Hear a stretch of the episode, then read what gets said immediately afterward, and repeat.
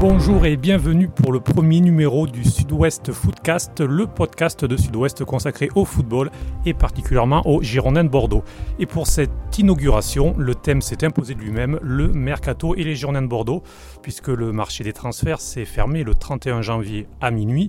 Bordeaux a été actif avec trois recrues, toutes dans la dernière ligne droite, l'attaquant anglo-nigérian Josh Maja en provenance de Sunderland, le milieu Yacine Adli qui arrive du PSG et le défenseur italien Raoul Bellanova qui euh, reste à Milan jusqu'à la fin de la saison. Les trois jeunes ont signé jusqu'en juin 2023. L'occasion donc de faire le bilan du marché hivernal bordelais et de décrypter plus largement la politique sportive du club qui a changé de propriétaire à l'automne avec le rachat par les Américains de GACP. Pour en parler avec nous, deux spécialistes de la rédaction de Sud-Ouest, Nicolas Le Gardien qui suit les Girondins au quotidien et Frédéric Lahari, le chef du service des sports qui fut la plume pour les Girondins pendant de nombreuses années. Bonjour messieurs. Bonjour. Bonjour. Alors euh, pour commencer, euh, on va parler de l'actualité récente, euh, puisque les Girondins ont officialisé deux joueurs hier, dont un a été présenté ce matin. Il s'agit de Yacine Adli. Nicolas, est-ce que vous pouvez un petit peu nous parler de ce joueur et surtout ce que vous retenez de ses premiers mots puisque vous étiez à sa présentation.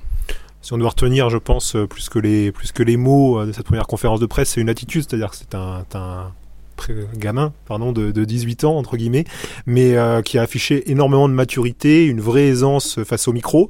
Alors euh, on se rend compte que finalement c'est de plus en plus courant dans le foot moderne hein. c'est vrai que Mbappé pour ça est un exemple de, de précocité. Et on voit plus, de plus en plus de ces gamins qui sont très jeunes qui sont déjà très à l'aise euh, voilà pour bah, pour parler pour pour faire face aux journalistes. Donc donc voilà donc il a affiché beaucoup de maturité. Sur ces mots rien d'exceptionnel. Il a justifié son choix, il a assumé son choix de quitter le, PSG, un choix qui a fait quand même un peu, un peu parler, euh, un peu parler, et je pense à a résulté d'une petite réflexion quand même pour lui et pour son pour son projet personnel. Et, euh, et voilà, après Yacine Adli, bah, c'est d'abord un, grand espoir du foot français. Donc euh, un, gros, un grand espoir des sélections de jeunes du foot français, puisqu'il est passé par toutes les sélections, euh, il en est à 42 je crois. Euh, tous ces formateurs comme, ces, comme les sélectionneurs de, de, jeunes sont à peu près formels sur ses qualités footballistiques, sur bah, ses qualités de passe, de vision du jeu, une maturité dans le jeu qui est assez qui est assez rare à cet âge.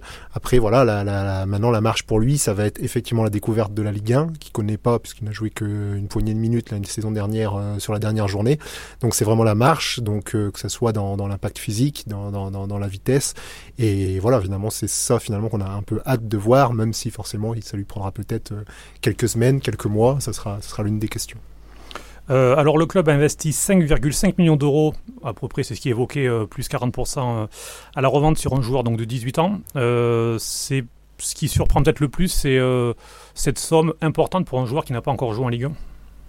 Disons c'est la somme qui correspond à qui correspond aux attentes par rapport à ce joueur. Alors on pourrait dire un petit peu de spéculation hein, si on parle, mais une spéculation calculée par rapport à tous les renseignements qu'on peut avoir par rapport à ce joueur, la conviction euh, qu'ont beaucoup de monde, euh, dont euh, vous verrez, ben, vous avez possibilité sur le site, son, son formateur au Paris Saint-Germain, qu'il a connu pendant deux ans et demi, et qui est convaincu qu'il va, qu'il va réussir, qu'il va réussir à percer, par rapport à ses qualités footballistiques, par rapport à ses qualités aussi de, de mentales, parce que c'est quand même c'est quand même quelque chose de très important, surtout à cet âge-là.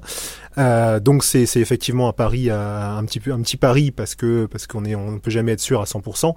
Maintenant, c'est une somme par rapport à ça, par rapport aussi à l'intérêt qu'il peut avoir d'autres clubs, et parce qu'il fallait convaincre aussi le Paris Saint-Germain de le lâcher, et que le Paris Saint-Germain ne l'aurait pas lâché pour, euh, pour un million d'euros. Donc il y a aussi la, voilà, pour, euh, pour convaincre le PSG de ne pas rester simplement sur un prêt, mais un transfert définitif, euh, bah, les dirigeants ont dû, ont dû débourser cette somme-là. Alors Frédéric, je me tourne vers vous sur le passé. on n'a pas forcément l'habitude dans l'histoire du club de voir les Girondins mettre autant d'argent, en tout cas sur un jeune joueur français. Oui, français, puisque le, dernier en date, c'était Malcolm, qui, qui était c'était à peu près la même, même somme. Oui, pour 50% des droits. 50%, et donc à l'arrivée, c'était même le, quasiment le double. C'est vrai que c'est tout à fait nouveau, et ça, ça montre bien la, le changement d'air et le changement de propriétaire. On, commence à, à, bien voir la, ligne directrice de la, de de la politique sportive des, des nouveaux propriétaires, c'est-à-dire, comme l'a dit, l'a bien dit Nicolas, d'acheter des jeunes potentiels. En pariant sur leur réussite à l'avenir pour ben, déjà pour qu'ils marquent des buts ou fassent des passes pour les Girondins et ensuite pour les revendre en réalisant une plus-value pour financer d'autres arrivées, etc. voilà. Mais c'est vrai que c'est tout à fait nouveau parce que par, dans un passé récent, euh, les Girondins ont été très frileux pour, euh, euh, pour, même pour des sommes beaucoup moindres pour, pour acheter des potentiels comme ça. Le, meilleur exemple, qui date il n'y a pas très longtemps, c'est que les Girondins auraient pu, pu avoir Thomas Lemar quand il était à Caen. Thomas Lemar avant, qu'il soit international et qu'il soit installé en Ligue 1, mais ils auraient pu l'avoir pour 800 000 euros. Mais les dirigeants de l'époque n'ont pas souhaité franchir le pas pour un joueur de 18 ans. Donc là, on a, effectivement un changement d'air et, de, vision qui est très flagrant. Et puis euh, les Girondins aussi vont chercher auprès de grands clubs. Le Paris Saint-Germain pour, euh, pour Yacine Adli, euh, le Milan AC également pour Bellanova l'italien. Josh Maja, lui c'est Sunderland mais qui a passé par d'autres clubs de Londres et un petit passage à Manchester City. Donc c'est peut-être aussi là-dessus, ils vont dans une cour nouvelle. Oui, enfin je sais pas ce qu'en pense Nicolas, mais je pense que ça ils ont ils l'ont déjà fait dans le passé. Ils avaient, euh, ils, allaient voir du, côté de Chelsea notamment. Ça s'était pas fait parce que pour un problème administratif. Euh, ils allaient, euh, bon, Gourcuff arrivé de, du Milan AC. ça a déjà été le cas, pas ces dernières, pas ces derniers temps. Mais c'est vrai que c'est dans la cour des grands, mais ce sont quand même des jeunes joueurs. Euh, euh, le, vivier pour les Girondins, ça reste quand même euh, une la, cour intermédiaire de, de, de, milieu de tableau de, championnats étrangers, voire de, championnats étrangers qui sont beaucoup moins cotés. Mais c'est vrai qu'il y, a un vivier à aller chercher dans, ces jeunes de grands clubs qui, sont en recherche de temps de jeu. Et là, effectivement, les Girondins ont une carte à jouer parce que ça reste quand même un club prestigieux qui peut offrir du temps de jeu. Disons que la nouveauté, c'est d'aller euh, de se mêler à ce marché des. On n'est même plus dans les jeunes joueurs, on est presque dans les très jeunes joueurs. C'est un marché sur lequel Monaco s'est spécialisé euh, ces dernières années, hein, puisque c'est des joueurs qui sont, euh, qui sont en, post-formation, qui terminent leur formation. un créneau où Lille est un petit peu, avec des joueurs peut-être un peu plus vieux. Mais c'est vrai que c'est rentré dans, cette, dans, dans ce marché-là, où ils ont été relativement efficaces, puisqu'en attirant des joueurs quand même qui, qui était regardé par d'autres clubs, qui était euh, voilà sollicité par d'autres clubs, avec un argument qu'a les Girondins par rapport à ce marché-là, c'est que ils viennent en, offrant du temps de jeu. Alors c'est jamais euh, assuré à 100%, mais en disant jeunes venez, on va s'appuyer sur vous, vous allez jouer, ce que tous les clubs ne peuvent pas faire. Je pense à Manchester City, à la Juventus, qui sont sur ce marché-là, prennent énormément de jeunes, mais ils en reprêtent euh, parce qu'ils ont 65 joueurs sous contrat, donc ils en reprêtent, ils en reprêtent une vingtaine. Donc donc les jeunes ils ils savent ça, leurs représentants aussi. Et aujourd'hui, ils voient un nouveau club qui leur dit venez, nous, on va vous faire jouer, on va vous permettre de prendre du temps de jeu, de l'expérience au haut niveau et pas vous faire venir pour vous reprêter, etc. Donc c'est un argument qui, de plus qu'ils ont sur ce, sur ce marché-là. Et puis c'est une politique qui a l'air assumée euh, par le président Frédéric Longuepé, Ulrich Ramé, lors de leur discours, ils, assument cette, euh, sur le, le, fait que l'actionnaire se projette sur de nombreuses années et prenne de jeunes joueurs. Tout à fait. C'est comme, Frédéric l'a expliqué. Il y, a, deux aspects. Il y a l'aspect effectivement de réussir à avoir ces, joueurs-là pour euh, espérer performer dans, dans deux, trois ans avec ces joueurs-là, euh, voire avant, hein, s'ils sont performants avant. Et puis effectivement le côté plus-value à la revente pour euh, autofinancer le club, s'autofinancer aussi. donc donc un, aspect financier. Maintenant, ce qui est clair et c'est une garde-fou que le président Frédéric Longuepé, que euh, GACP dit être conscient, c'est avec les exemples de Lille et de Monaco que seulement des jeunes joueurs aujourd'hui, euh, voilà, c'est un risque énorme. Donc eux, ils en sont conscients et dans leur discours, il y a aussi dire on gardera et on veut avoir une euh, colonne vertébrale euh, expérimentés, de joueurs de, de, haut niveau avec du vécu, qui permettront à ces joueurs-là de s'épanouir et, de monter. C'est un peu finalement ce qu'a réussi très bien Monaco au début de son projet, où euh, avant de voir éclore les, les Mbappé, euh, à l'époque il y avait Kurzawa, Ferreira Carrasco, ils ont été chercher des joueurs comme Ricardo Carvalho, Toulalan, à l'époque, il y avait. Glick, euh, aussi. euh, Oui, Ouais, Glick, c'est encore après. Ouais, ouais. Mais, euh, mais voilà, des joueurs, des joueurs Mm. comme ça, plus expérimentés, qui ont permis à côté des, euh, des voilà, aussi d'IB, donc euh, forcément Mbappé et Pampard, mais aussi euh, Bernardo Silva, d'autres d'éclore, parce qu'il y avait cette colonne vertébrale. Et c'est vrai que si Monaco est- a eu beaucoup de difficultés, c'est que finalement, les, les, beaucoup de ces joueurs-là sont partis, certains ont commencé à vieillir, à baisser en performance, et ils se sont retrouvés en début de saison avec vraiment que des jeunes, et là on a vu que ça pouvait pas marcher. Quoi. Est-ce qu'on peut imaginer justement euh, une refonte de la colonne vertébrale des Girondins l'été prochain, puisque Yaroslav Plazil est maintenant âgé, euh, Jimmy Briand également, euh, Pablo, parfois on parle d'un départ, donc est-ce que ce sera une autre étape dans, le projet GACP Il y aura un renouvellement de l'effectif. Sur les joueurs que vous dites, aujourd'hui, je sais pas. Je, a un contrat de deux ans. Je pense qu'il ira au bout. Euh, Benoît Costil, je pense, fait partie des, joueurs sur lesquels, euh, euh, le club veut s'appuyer. Pablo, ça dépendra un petit peu du marché, mais ça peut être un choix du club, effectivement, de faire l'effort pour le conserver et pour garder cette assise qu'il a formée avec, avec Jules Koundé en, en, en défense centrale, ce qui ferait avec, aussi Benoît Costil comme une assise et, et, un, bloc. Après, c'est sûr que le, renouvelle- le renouvellement va continuer, va continuer avec effectivement des joueurs en, en fin de contrat, avec, avec des joueurs effectivement qui sont peut-être amenés, amenés à partir. Alors ce, marché était le premier de d'Hugo Varela, le nouveau patron du sportif. euh, des, des de Bordeaux. Alors il est très discret, euh, on l'entend peu parler, c'est Ulrich Ramé qui, qui fait les conférences de presse. Est-ce que vous pouvez un petit peu nous le présenter, nous présenter également sa façon de travailler, Nicolas? Euh, bon déjà c'est il fait pas partie de l'organigramme des Girondins. C'est un membre de GACP c'est-à-dire que quelque part il est actionnaire pour euh, pour schématiser pour schématiser parce que c'est vrai qu'il y y y a beaucoup d'incompréhension autour de ça parfois. C'est comme si avec M6 Nicolas de Taverneau avait à ses côtés euh, un associé euh, qui était euh, qui s'occupait que du sportif et qui l'aurait quelque part un peu détaché sur euh, la, sur la gestion des Girondins. Donc il est dans cette position là effectivement aujourd'hui c'est lui le, le, le vrai patron du sportif. C'est lui qui a géré ce euh, qui, qui en charge la restructuration sportive, qui n'est pas encore, euh, qui n'est pas encore établie, avec euh, ce qui va se mettre en place. Ça commence un peu à se dessiner. On a vu Souleymane Sissé qui, qui, qui, va arriver dans un rôle qui sera lié à Hugo Varela également, mais pas dans le club, mais de conseiller par rapport justement à, ces jeunes joueurs, à l'intégration de ces jeunes joueurs. Donc c'est lui aujourd'hui le, vrai patron sportif euh, du club. C'est lui qui, a essentiellement géré le, mercato, avec Ulrich Gramé qui est directeur sportif, qui est lui le lien entre guillemets avec le club euh, et avec aussi euh, la, la cellule de recrutement qui était déjà en place, sachant que Hugo Varela de son côté lui aussi ses, ses, ses antennes euh, pour travailler et pour préparer. C'est vrai qu'il y a eu une une vraie préparation de ce mercato. Il y, a mis beaucoup, beaucoup d'énergie euh, sur ce qu'on a pu voir, ce qui a peut-être retardé d'ailleurs un peu la, mise en place, euh, la mise en place au club de la façon dont, dont il souhaite fonctionner pour le sportif et, euh, forcément mis un peu de euh, ces dernières semaines sur, sur ce qui va être mis en place. Je pense maintenant que les mois de février, mars, avril qui vont arriver, février, mars même avant, parce que le, le prochain mercato va vite déjà arriver aussi, va, va, va servir, je pense, à peut-être expliciter un petit peu ça et mettre en place un petit peu ce, cet organisme un peu plus clairement, une méthode de fonctionner. Alors Frédéric, ce que nous présente Nicolas est assez nouveau également au niveau des, des Girondins de Bordeaux.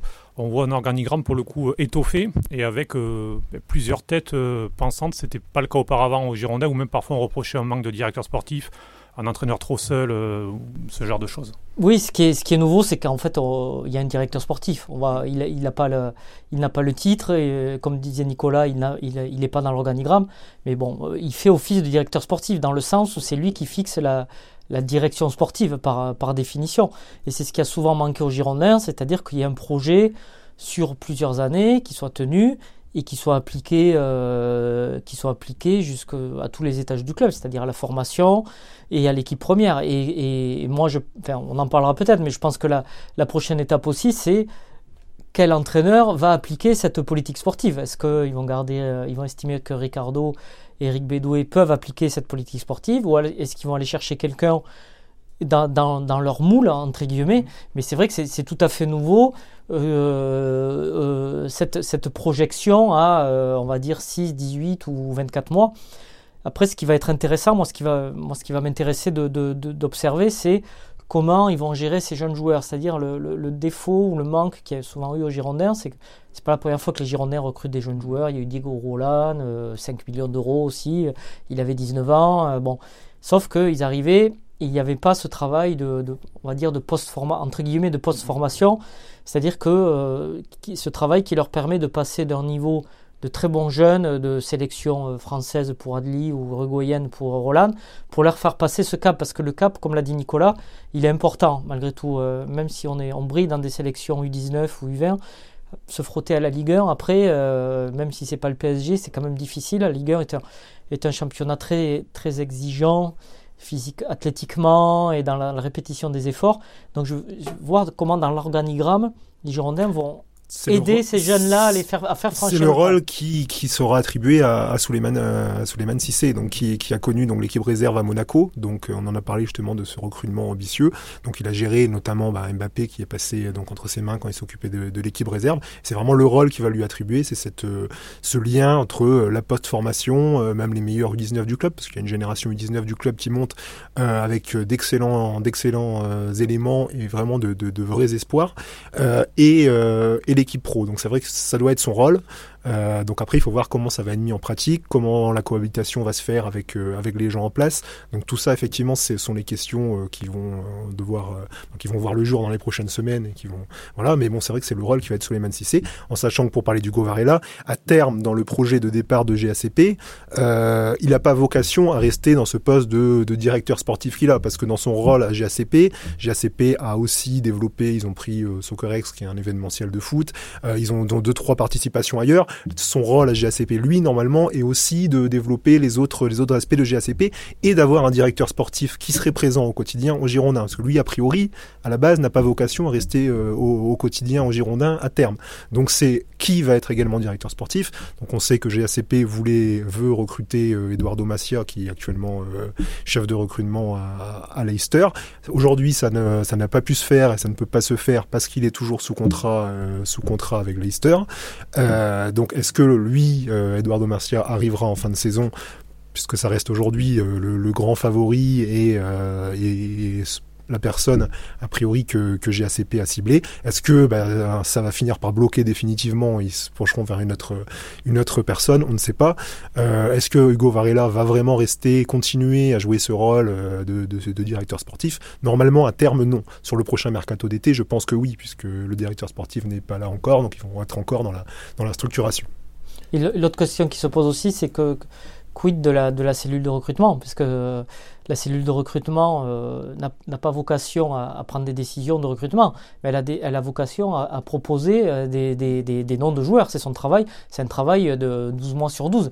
Et est-ce que euh, Hugo Varela ou le futur directeur sportif va s'appuyer sur, le travail de cette cellule de recrutement ou bien va activer ses propres réseaux? C'est aussi la, question qui va se poser, parce que jusqu'à présent, la difficulté aux Girondins, c'est que la prise de décision au niveau du sportif était très floue, c'est-à-dire que c'était, il y avait euh, M6, il y avait, euh, euh, Jean-Louis Trio qui était président, il y avait la cellule recrutement et surtout il y avait l'entraîneur. Et souvent c'était l'entraîneur qui, décidait. Et, par vocation, l'entraîneur ne reste que 2-3 ans maximum dans un club. Donc il n'y avait pas vraiment de, fil conducteur dans la politique sportive parce que chaque, chaque changement d'entraîneur, on changeait quasiment de politique sportive. Maintenant, la nouveauté qui est plutôt positive, c'est qu'a priori, il y a une politique sportive qui est relativement claire, mais par quel, euh, voilà, comment ça va se mettre en place, quel sera, comme l'a dit Nicolas, le, rôle de Suleiman Sissé, quelles raisons vont être activées, voilà, il y, a, plein de questions qui se posent encore et on connaîtra les réponses dans, les prochains mois.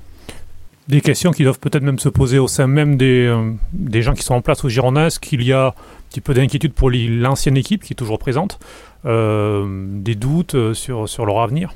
Bah, il y a toujours des interrogations, du flottement. Après, euh, c'est vrai que c'est il y a eu une période de flottement parce que parce que tout le monde s'interroge, parce que effectivement toutes les réponses toutes les réponses ne sont pas apportées. Après aujourd'hui, euh, en interne, les gens jouent le jeu. Aujourd'hui, bon, Ulrich Gramé a travaillé en collaboration avec euh, avec Hugo Varela pendant pendant tout le mercato. Il a fait le lien avec effectivement bah, les dossiers de, de, de, de la cellule de recrutement en place. donc voilà, donc les, gens jouent le jeu, marchent le quotidien. Après, ça reste effectivement à, à, mettre en place et à décliner, ce qui permettra effectivement de voir les choses un peu plus clairement. Et effectivement, ces questions, notamment pendant le mercato, ont pu, ont pu créer euh, du flottement et ça retombe forcément à la fin sur l'effectif avec des joueurs qui se demandent est-ce que, ben, est-ce que moi je fais partie du projet, du nouveau projet, est-ce que je fais pas partie du nouveau projet? Et, en plus, comme les joueurs sont sollicités à ce moment-là, forcément tout ça fait que le mois de janvier a été, euh, a été assez compliqué, a été assez compliqué à gérer. Moi, je pense qu'il faudra quand même qu'il, euh, euh, recadre un petit peu les choses au niveau de la, de la, du, mercato, parce que comme le disait Nicolas, euh, les joueurs, euh, je crois qu'il y a des, joueurs qui disaient euh, on est tous à vendre, entre guillemets.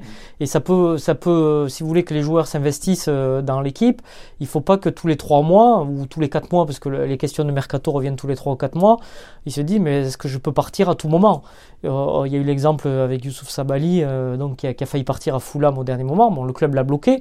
Mais voilà, il faut aussi, je pense qu'il faudra aussi que la direction sportive euh, éclaircissent les choses avec un Pablo, avec un Sabali, etc. En disant non, euh, on compte sur toi, ou euh, on, veut te garder, mais de, bien montrer qui est transférable ou n'est pas intransférable, parce que effectivement, ça va, ça va parasiter l'effectif et la gestion de l'effectif par, par l'entraîneur. Et parmi la, justement cette gestion de l'effectif, est-ce que Ricardo selon vous, fait réellement partie du projet ou est-ce qu'il a été pris par GACP euh, parce qu'il était dans le package lorsqu'il a été acheté, mais qu'il voit euh, déjà une autre solution pour l'avenir? Ça, c'est eux qui peuvent le dire euh, plus que nous. Aujourd'hui, voilà, c'est M6 qui a choisi Ricardo, donc à un moment, avec l'aval de GACP. Donc GACP est arrivé, Ricardo a a apporté un peu de un peu de sérénité, a remis un peu de calme dans un moment où c'était où ça flottait déjà parce que c'était c'était entre les c'était sur la fin de la vente qui, qui, qui a duré. Donc euh, donc voilà, là ils se sont occupés du mercato, de la structuration et forcément la question va venir va venir dans les dans les prochains mois. Et ça c'est effectivement une question de GACP avec aussi forcément pour euh, pour Ricardo euh, cette fameuse question des diplômes aujourd'hui qui qui forcément le fragilise parce que parce qu'il peut pas communiquer. Donc forcément, il est forcément il, a, il, travaille dans l'ombre. Donc aujourd'hui, la, la, communication que ça soit euh, vers l'extérieur ou même euh, vers, le, vers les joueurs en interne, c'est un point aussi important. Et forcément, c'est un, une question qu'il va falloir poser. Alors, euh, je sais que l'ancienne direction avait commencé à, travailler sur une validation, une éventuelle validation des diplômes qui lui permettrait d'avoir les diplômes pour la saison prochaine. Donc, voir si, c'est continué ou pas avec la nouvelle direction. Donc, voilà. Je pense que le dossier aujourd'hui n'est pas, n'est pas vraiment sur la table. Il, il le sera dans 2-3 mois. Mais oui, on peut, on peut forcément se poser la question de savoir est-ce que, est-ce que, est-ce que Ricardo va être prêt à, mettre en place la politique voulue par les nouveaux actionnaires? Est-ce que les nouveaux actionnaires vont décider, vont, vont vouloir que Ricardo euh, continue, en sachant que forcément les résultats sont importants. Et j'ai envie de dire que si, si l'équipe avait été en finale de la Coupe de la Ligue et gagné la Coupe de la Ligue, c'était un argument de plus pour Ricardo et forcément une dynamique. Euh, Aujourd'hui, euh, forcément, il faudra aussi que la, saison se termine bien et que si la saison se termine mal, forcément, euh, la question va se poser et Ricardo sera encore plus fragilisé ce sera peut-être un thème justement d'un prochain numéro du Sud-Ouest Footcast. Nicolas Le Gardien, Frédéric Lahari, merci beaucoup pour vos analyses. Merci également à Marine Dita qui était à la production. Et puis merci à vous de nous avoir écoutés pour ce premier numéro. On espère que ça vous a plu. À très bientôt.